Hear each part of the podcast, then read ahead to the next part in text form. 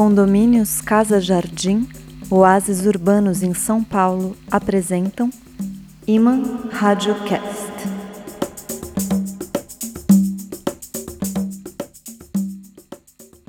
Alô, áudio amorosos, alô, rainhas das redes, salve, salve, damas do dial, em boa hora, bambas do bem bom. Sejam bem-vindas, sejam bem-vindos a estes caminhos de aventura e amor, rumo a fábulas da tradição, rumo a poemas sábios. Alô, alô, memórias ancestrais, alô, alô, heranças da família, esquecidas nos porões da casa. Aqui é para os apaixonados, impulsivos, pod lovers, outros ouvidos ávidos. Adentrem o áudio recinto onde ecoam versos vibrantes, contos candentes, fábulas felizes. Há pedidos, retomaremos hoje alguns dos textos e poemas, dos versos que pusemos online em abril no episódio 19. Recontaremos a história da origem mágica da arte e também apresentaremos alguns textos inéditos. É uma quase reprise, então, porém também relampejante, com versos novos, relatos novos. Eu sou Fábio Malavolha e este é o episódio 27 do Iman Radiocast, podcast da mitofábula poesia. Iman Radiocast. Nos desmedidos desfiladeiros do tempo, há procissões e coros. E de vez em vez, no contracanto, uma só voz, solando. Aê!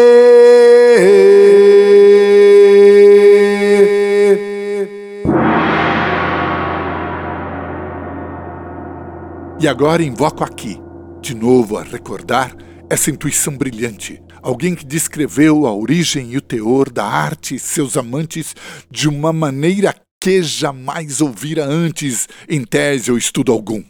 Artistas, curadores, os críticos cronistas, eu nunca ouvi ninguém dizer o que vocês irão ouvir agora, logo depois do gongo.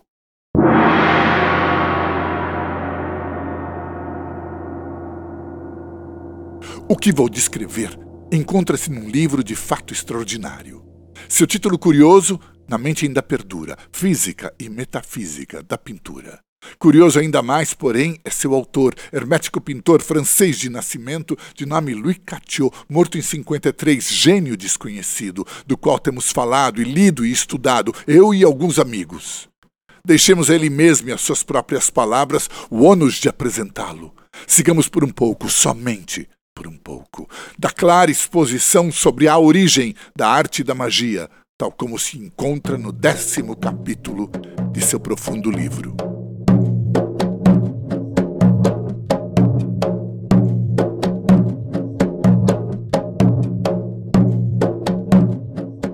Antenem os ouvidos audioamantes. O que vão escutar é raro e deslumbrante pois Kikachu afirma que a arte não nasceu de alguma falta estética, como em geral se crê, mas da necessidade imposta desde a aurora do homem sobre a terra de aqui sobreviver. A arte foi no início somente a ferramenta de dominar o um mundo cruel e primitivo usando de magia. É do domínio mágico que enfim se fez aquilo a que se chama arte. De fato, nas pinturas dos homens das cavernas, que são das mais antigas obras de artes plásticas, há signos estranhos, difíceis de entender. Torna-se necessário, explica nosso autor, saber como ocorriam os velhos rituais desta feitiçaria. Nestas pinturas rupestres, que mostram em geral os grandes animais da pré-história humana, mamutes e bisontes e renas ancestrais, podem-se ver os traços e as linhas que conduzem aos pontos vitais das presas cobiçadas.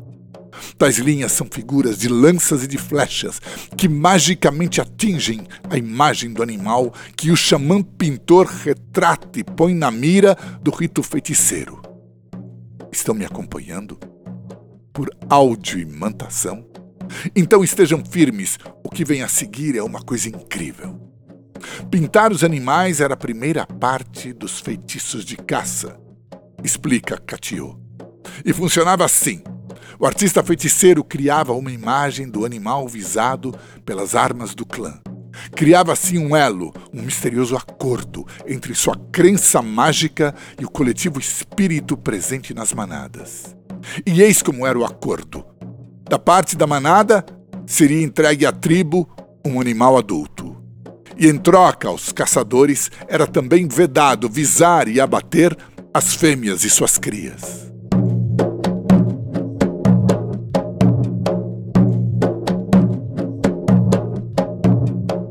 Bem, uma vez criado o rito de magia, uma vez fixada a imagem feiticeira, saíam os caçadores a campo e acontecia. Caçavam um bisonte, matavam um mamute. Em suma, ao diamantes, o mágico acordo mostrava sua eficácia. E a pergunta é: como é que funcionava? Responde-nos Catiô de modo luminoso e ao mesmo tempo simples. Aquilo funcionava porque a tal pintura era uma coisa viva, não uma mera imagem. Mas isso nos conduz a outra questão crucial. Como é que uma pintura podia estar viva? E a resposta é ainda mais luminosa e simples, pois não é por acaso que nosso autor também foi um pintor sublime. Por isso ele diz: você transmite vida a uma obra de arte da mesma forma como dá vida a um outro ser torna-se necessário emulsionar na obra uma potência psíquica que só será criada por um espasmo de amor. As suas palavras são claras. Só se produz a vida fazendo amor. E essa é a razão, remata Catiô, que há tão poucos homens e tão escassas obras que estejam plenamente vivas no nosso mundo porque a projeção por mágica da vida é um talento raro e o ato mais difícil de realizar em arte, tal como a transmissão da íntegra da vida. Só muito poucos chegam até esse mistério, a transfusão vital para uma sua criação mediante um espasmo puro de ilimitado amor.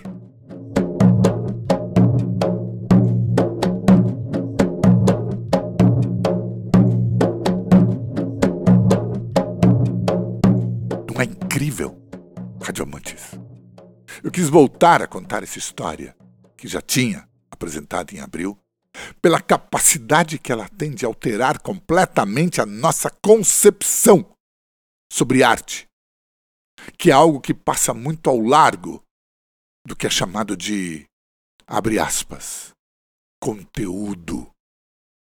E olha que eu estou resumindo. Catiô diz muito mais, desce a detalhes que dão vertigens. É uma ausência sem tamanho na literatura sobre arte publicada no Brasil a falta de uma tradução em português desse livro, do qual eu só conheço edições em francês e espanhol. Porque ele reconstrói a ponte entre a arte e a magia, isto é, entre a criação e o espírito, que, por exemplo, no meu caso, eu sonharia que estivesse no centro, no coração deste imã Radiocast. Talvez seja uma meta demasiado elevada, seja como for. Demanda muito estudo, pois é um conhecimento forte, denso e profundo. É hora, então, de fazer uma pausa poética, sem sair do mágico e do artístico, é claro. Em abril, a essa altura, ouvimos a tradução do excitante poema Palavras de la Satiresa, isto é, as palavras de uma fêmea sátiro, escritas pelo grande poeta da Nicarágua, Rubem Dario. Hoje apresentaremos uma variante do mesmo tema, o da sedução mágica. São versos que levam por título Outra Palavra. Safada.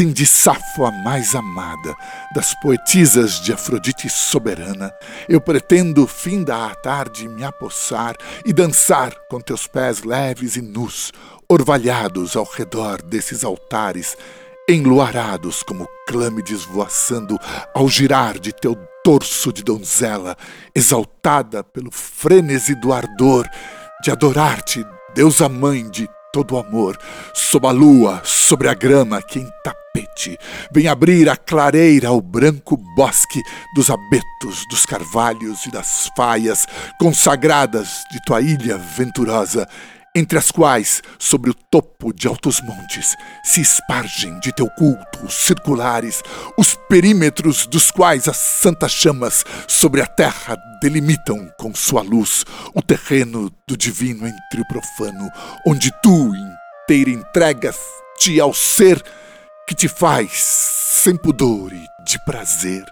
suspirar e gemer ao escrever.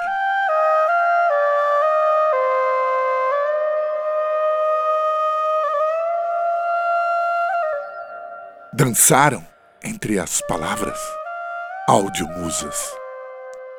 Sonharam no êxtase, estimados. São versos que celebram Safo, a imortal poeta que viveu na ilha de Lesbos, no mar Egeu, há cerca de 2.500 anos atrás, onde presidia um círculo de mulheres que era, provavelmente, uma escola de mistérios. O seu contemporâneo, ao seu de Mitilene, celebrou-a num famoso aforismo. Ó oh, coroada de violas, divina doce, ridente safo. Divina doce, ridente. Breve amostra do que a arte pode quando é imantada. O que me leva de volta ao extraordinário texto de Louis Catiot, que diz ainda muitas coisas fantásticas. Faço um resumo, bem sucinto. Após o exemplo rupestre, que antes detalhei, Catiot diz que da origem, da pré-história até hoje, a única arte viva é aquela que for mágica. Aquela que, a exemplo do que fazia o xamã, põe em contato os homens com o cosmos que os cerca.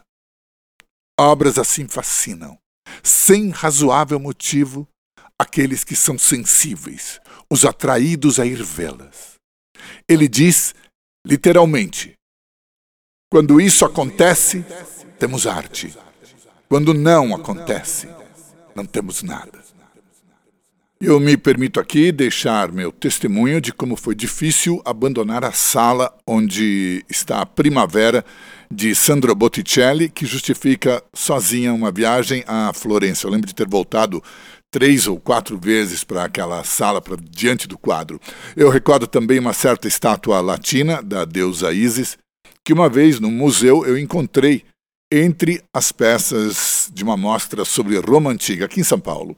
É misterioso o emocionado nestas obras que magnetiza a muitos. Catiot sublinha outra vez: só se transmite a vida quando se faz o amor.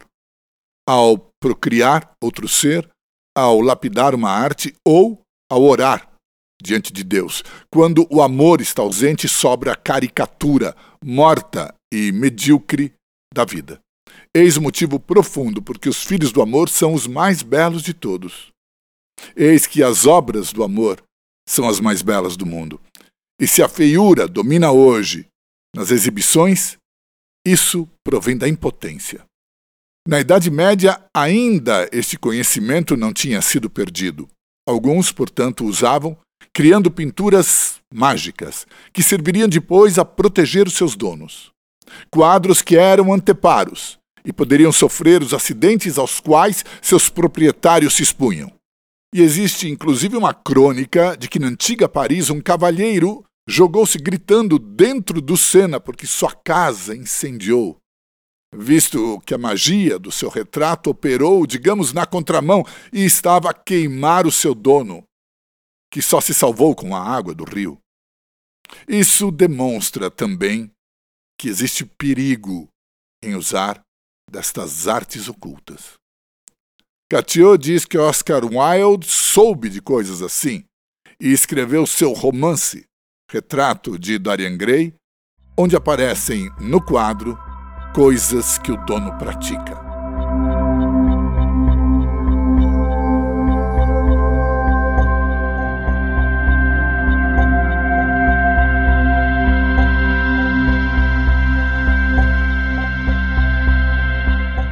E agora vem cá, doce ouvidos.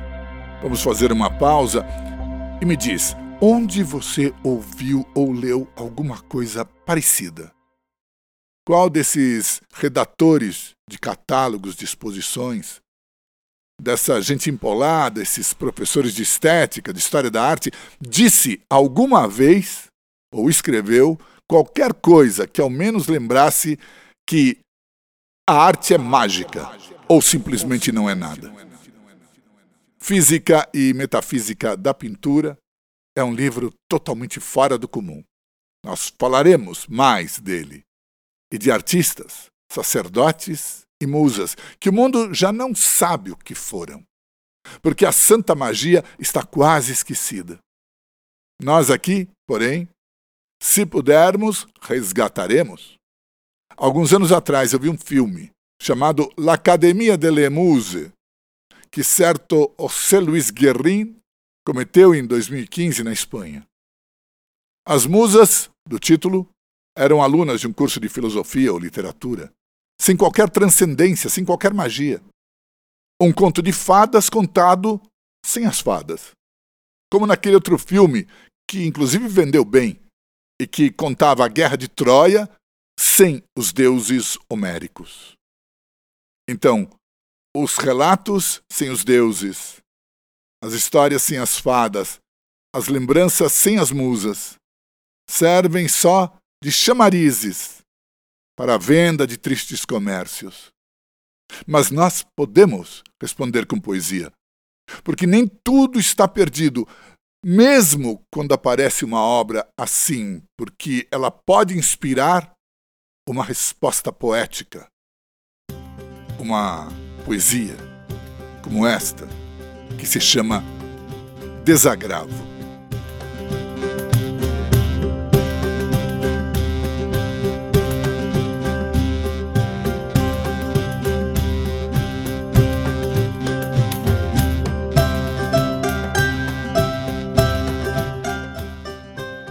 As musas insultadas por sórdidos doutores usadas como escadas a cargos promissores. Descei, severas fadas, tomai os corredores, com as poesias aladas, varrei computadores, até que reste nada, que não vossos favores.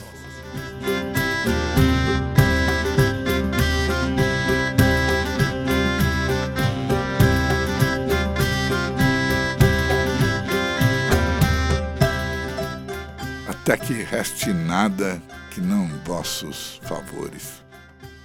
Pois é, doce ouvidos, esse poema surgiu por si mesmo uns dois anos atrás, quando eu, a contragosto, assisti aquela apropriação indébita de um filme sem futuro. O título Desagravo é bem o adequado, porque foi disso que se tratou: dizer uma palavra em prol das belas musas que ali são arrastadas as especulações estéreis. Não tive a intenção de erguer esta defesa nem de polemizar, mas isto foi mais forte, como seria desejável que sempre ocorresse em arte. Pois se queremos submeter tudo aos critérios do nosso intelecto, despencaremos no absurdo.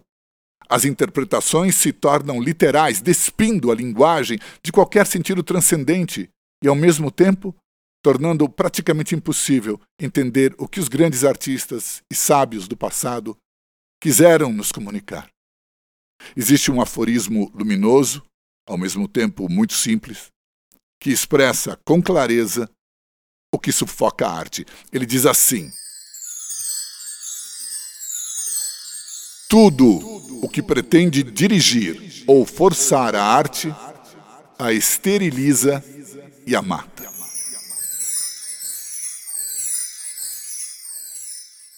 Em compensação, a fábula, o conto maravilhoso, os labirintos mágicos, a dança em êxtase, o canto inspirado, os transes divinos, a pintura viva, o teatro encantado, a poesia revelada, constituem o mundo do artista e dos que são sensíveis à sua obra. Assim, para dar sequência ao nosso audio tour encantatório, entre vozes de sonho e magia, nós escolhemos um conto dos sufis, porém diferente daquele que foi apresentado aqui em abril. Ele se chama Os Amantes da Música. E creio que também é ou seria uma boa metáfora da concepção antiga da arte. Subam no tapete voador, áudio viajantes. Nós vamos partir.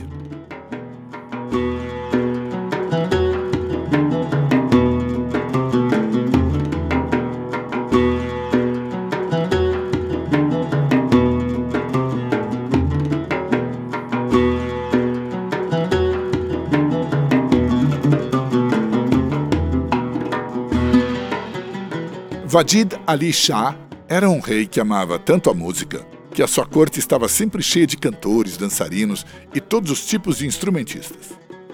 Mas existia no reino um tocador de alaúde, o maior de todos, que nunca tinha aceitado o convite do rei. Então um dia, Vadid Ali Shah foi até ele pessoalmente para pedir que viesse tocar no palácio. Eu vou, disse o músico, com uma condição. Quando estiver tocando e cantando, se alguém mexer a cabeça, deverá ser decapitado. O rei se espantou, mas aceitou aquela severa condição. E no dia marcado, anunciou a todos: Aqueles que quiserem vir devem saber que é muito perigoso. Os soldados estarão a postos, com suas espadas, para cortar a cabeça de quem fizer o menor movimento. Todos no reino amavam a música, assim como o rei. Eram mais de 10 mil pessoas, mas muitos ponderaram que era muito arriscado. Um simples mosquito, uma distração qualquer, poderia significar a morte. Então, apenas 50 compareceram ao concerto. O músico começou a tocar tão maravilhosamente que pouco tempo depois todos estavam em êxtase. E algumas cabeças se mexeram, logo outras mais. E por fim, não havia ninguém na sala que não tivesse feito um movimento de cabeça. O rei ficou muito aflito, afinal ele tinha dado a sua palavra. O músico terminou a primeira parte do concerto e Vadid Ali Shah foi até ele cheio de preocupação. Eu lhe fiz uma promessa. Mas você acha justo cortar a cabeça de 50 pessoas? Tem certeza de que é isso mesmo que quer que eu faça? E o músico riu. Claro que não, majestade. Fique tranquilo. Impus essa condição para que só os verdadeiros amantes da música viessem. Vou continuar a tocar para eles. Esse é o público que eu esperei durante toda a minha vida.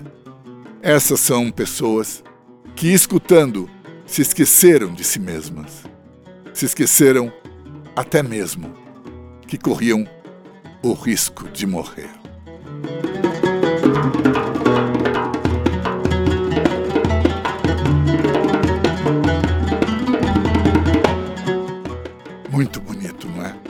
É o caso de se perguntar o que é a vida, o que é a arte. Nós estamos chegando perto do fim e vamos repetir o poema do grande mestre da tradição oriental, Mohidin Ibn Arabi, que nós ouvimos aqui em abril. Ele viveu no século XIII, na Andalucia islâmica, quer dizer, no sul da Espanha, que era então dominado pelos árabes. Foi autor de uma centena de livros entre eles as famosas Revelações de Meca, e escreveu esse poema que logo no início tem essas palavras: Um jardim em meio a chamas.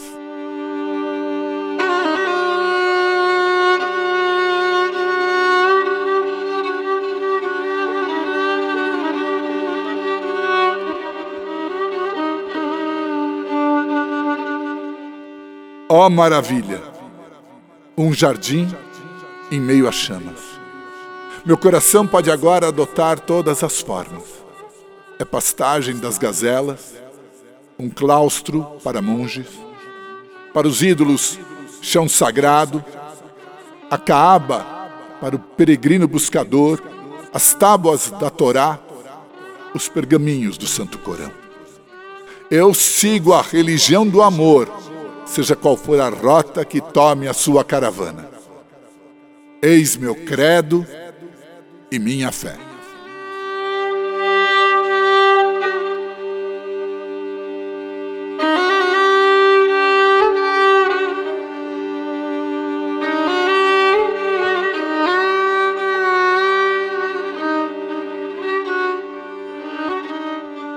A religião do amor. Isso lembra que se lê lá em Física e Metafísica da Pintura que para ver a arte é necessário um espasmo de amor. E é com este gozo, Pod Lovers, audioamantes, que nós vamos relaxando no fim da nossa áudio viagem com poesia, histórias, lendas e belas miragens. Na nossa espaçonave radioperformática só existe um lema: amem-se, terráqueos. E se gostaram e puderem, espalhem o link deste podcast. A nossa é uma áudio revista lançada nas redes em busca de amor por um fio ao som deste assobio. No mais, o Iman Radiocast agradece a vocês que ouviram e ao mecenato dos condomínios Casa Jardim da construtora Sidincorp, que viabiliza a produção. São residências de alto padrão oásis urbanos em São Paulo, que vocês podem conhecer no site da construtora www.seedincorp. Tudo junto. Esse seed é semente em inglês. S-E-E-D incorp.com.br. E a publicidade, nós sempre dizemos, a publicidade faz da gratidão um negócio e nós, na contramão, fazemos do negócio gratidão. Então, obrigado, Sidincorp. Obrigado, vocês. Obrigado, tudo e todos que nos apoiam. Que as estrelas brilhem sobre o nosso encontro. Iman Rádio Cast. E ficamos por aqui, Podlovers, Rádio Cidadãs, Áudio Cidadãos. O Iman Radiocast está nas plataformas de streaming, no Spotify, Anchor, Deezer, Google Podcast, Amazon Podcast e também no site, no site próprio www.imaradiocast, esse imaradiocast tudo junto, .com.br. Lá no site existe uma nova seção chamada Pod Escritos, onde vocês entrando encontram os contos e poemas que foram ouvidos aqui neste episódio. Nosso entusiasmo é, vocês já sabem, eletrolocutado e com um convite para que vocês se entreguem à vida imantada, eu, Fábio Malavolha, me despeço de vocês, distantes amantes das redes. Até o nosso próximo episódio. E eu faço votos que todos fiquem inacreditavelmente bem. Tchau, tchau.